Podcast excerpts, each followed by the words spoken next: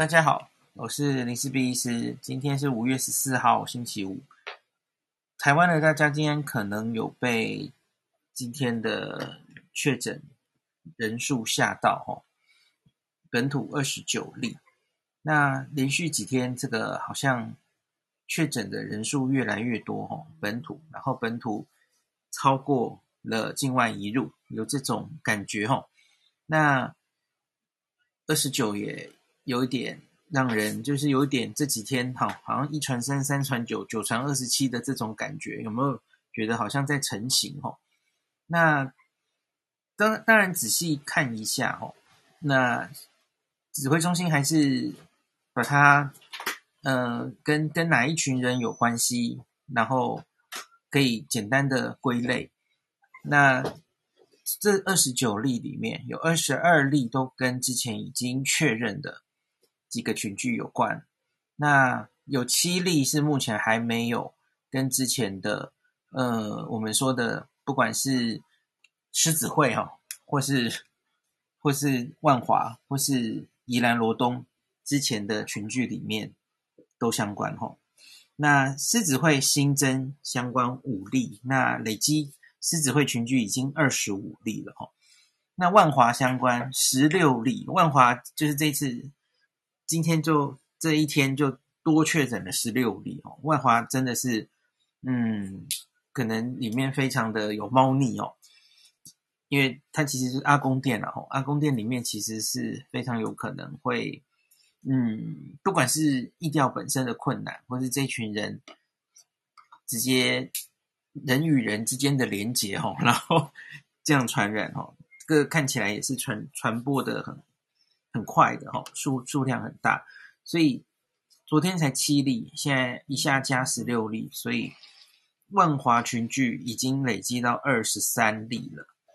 那这也是为什么柯文哲市长今天动作也很大哦，针对万华采取了一些动作。那再来是宜兰游艺场，就多了一例。因为我也很担心宜兰游丽场嘛哈，可是它目前看起来是增加速度比较少的一个群聚哈，累积九例，所以以上就是二五二三九。那我们指挥中心其实也很辛苦的意调，我们知道这三群人其实是有关系的哦，那就是狮子会的嗯前会长他有去过万华宫殿啊，所以他们有了连结哈。那万华宫殿里面也有人有去过宜兰游历场、有异常，所以这三群人这么多例，其实是有它的连接的。可是目前还没有建立的是，那华航诺富特这一边的人到底是怎么样到狮子会的？现在是没有找到答案的哦。时间越过去，也许越难找到答案。那大家可能也可以看到，现在一次报那么多例哦。那个疫调的速度已经有点跟不上了，你你每一例现在就疫调没有办法写的那么清楚哈。那剩下今天这个除了刚刚讲的这几例，就有七例是感染源调查中。那一样啊，从今天公布的表单也也没办法看出很多细节哈。那分布分布在哪里，然后彼此有什么关系、职业等等，他他都没有写清楚，然后所以也没有办法。评论的太深入，那可是大概就是可以看出哈，我觉得隐隐就有一种多点开花的感觉。也也许接下来辛辛苦苦的疫调一两天后，诶，又把这些人都串在哪里，归在哪里？也许啦。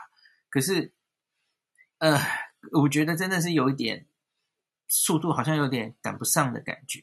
有有一个状况是这样的哦。我昨天到今天其实一直有听到，就是今天到底会报几例？因为大家知道我跟啊有一些记者有有关系嘛，他们当然会丢一些讯息给我，不同的管道会有不同的数字哦。那今天早上就一直听到那个数字一直在变，那有人说破二十，然后一度有人破四十五十哈，有这种数字哈，然后说什么彰化有啊，什么总统府有相关，大家其实今天应该有听到。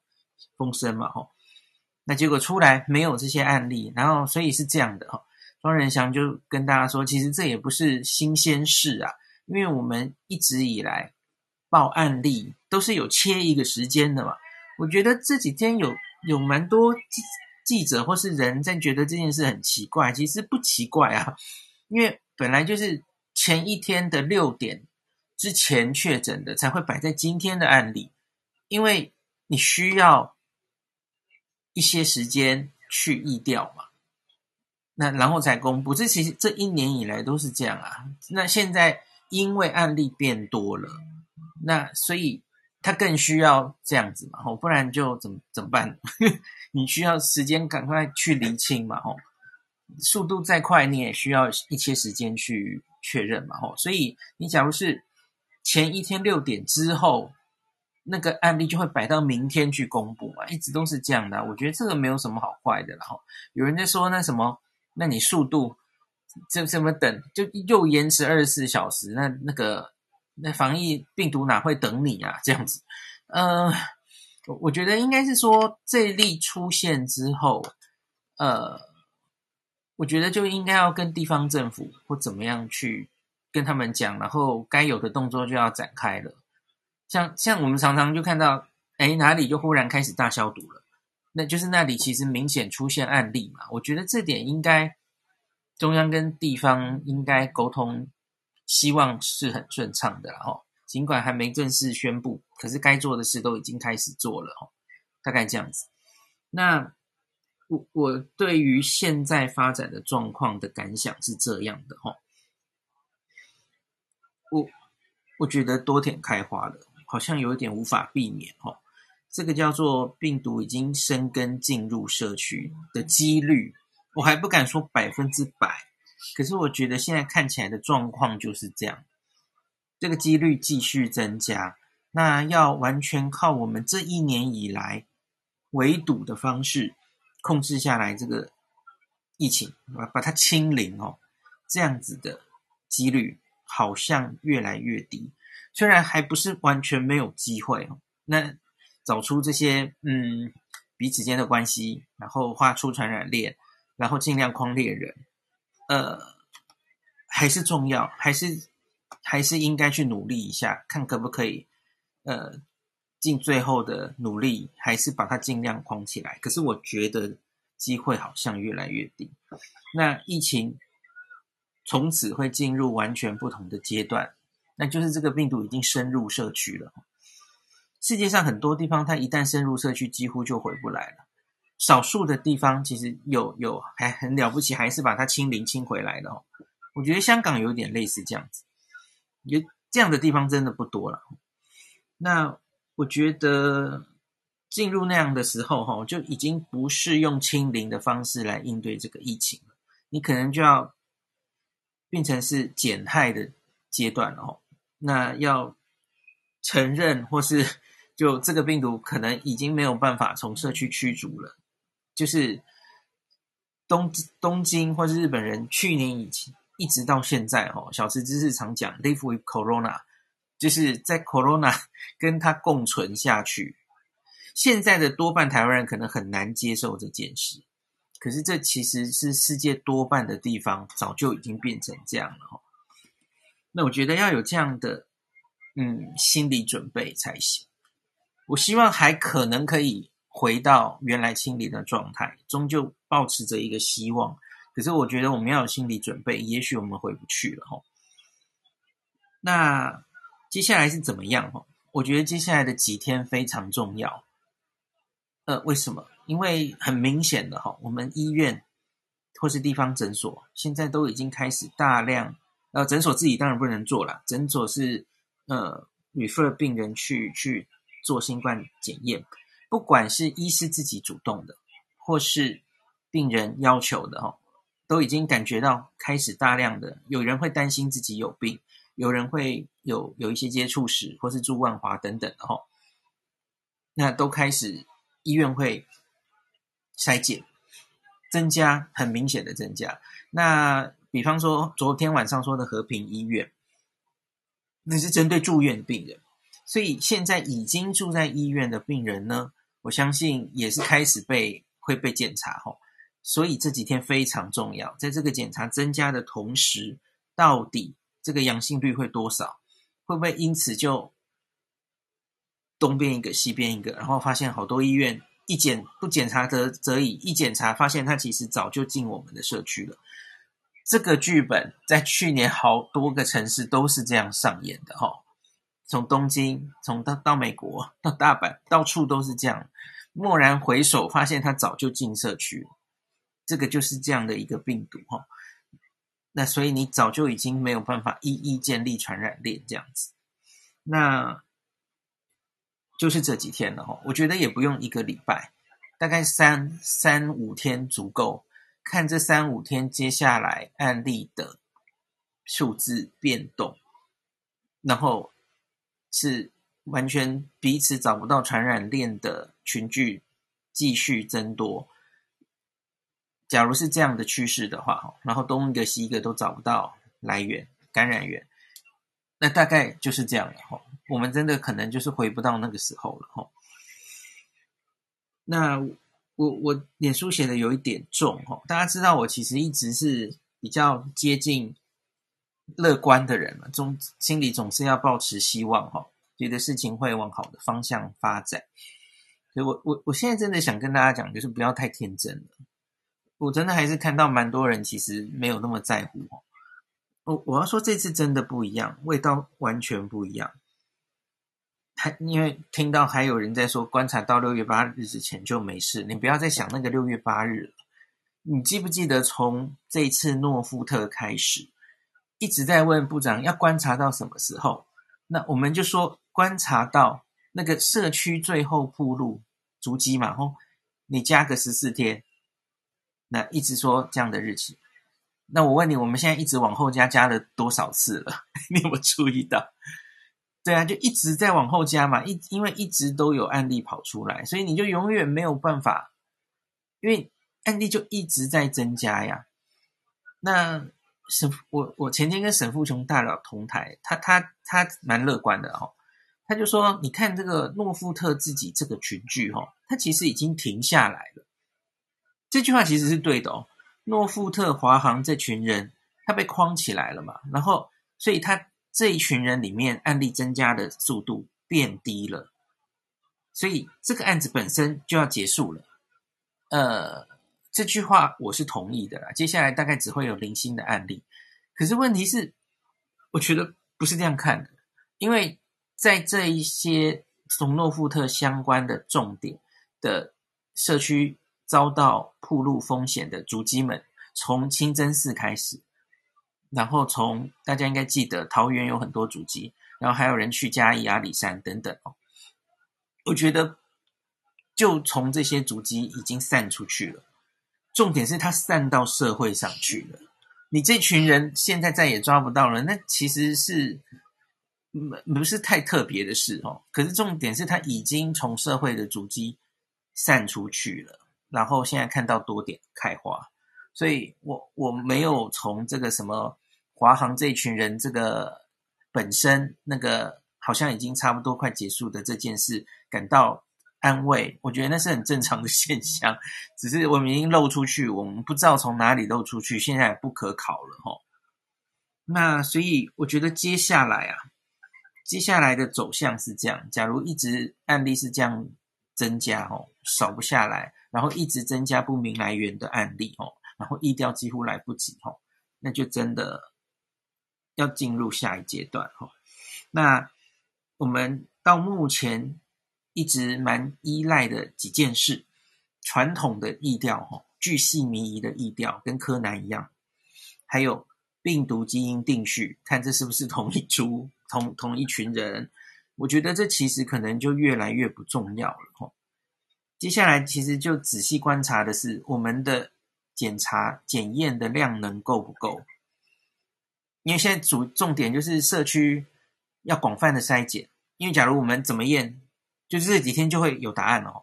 我们只要东验一个西验一个，全部都是。那你现在就是检验要够够大，你才可能尽可能抓到更多的案例哦。如同今天早上，我觉得今天早上那个记者会我还蛮应该用感动形容吗？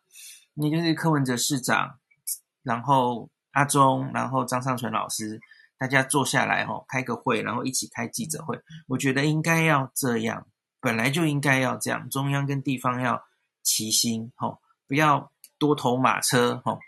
前几天就是有一点多头马车嘛，中央怎么样怎么样，然后嘿 侯友谊就冲出来说该封城就封城，我们要封了。然后后来昨天又退回去，又说这个封城是没有法源依据的，所以还是要中央决定。那你前天在冲什么？对 就是我觉得这是要好好沟通的时候啊，不要各自在这边嗯不同调吼，大家一起坐下来谈嘛。嗯，我我觉得早上那个记者会真的很好。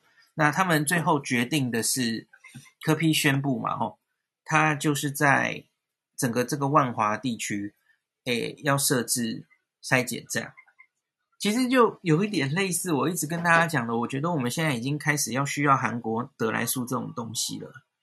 那他说设四个筛检站，然后三个还是在医院，我相信可能应该是设在医院外面吧，呃，类似这样，不要进医院这样哦。我觉得应该要这样做啦，就有点像布桃那个时候要清零的时候，广泛筛检也是用一个货柜屋去在室外的环境做一个特别的筛检的地方嘛，吼。避免进去医院污染到，我觉得这是对的方向哦。那他在剥皮寮也会成立一个筛检的地方，然后尽量让有症状的人哦。那柯 P 有公布五种人嘛吼，跟四月十五号之后到过这个阿公店的人呐，然后在整个万华地区，你有过呃任何的感冒症状，然后有去看诊所，然后有去买药等等的这一些。这一些人都都应该去筛检。那我觉得有一点是好的，我也赞成的哈。有症状的再去筛，因为无症状的去筛的话，我们当然有机会抓到无症状感染者了哈。那可是问题是，筛有症状的其实有效率，然后筛出来的机会高很多。那为什么这次会从有症状的筛？因为科比他们应该是想用抗原快筛。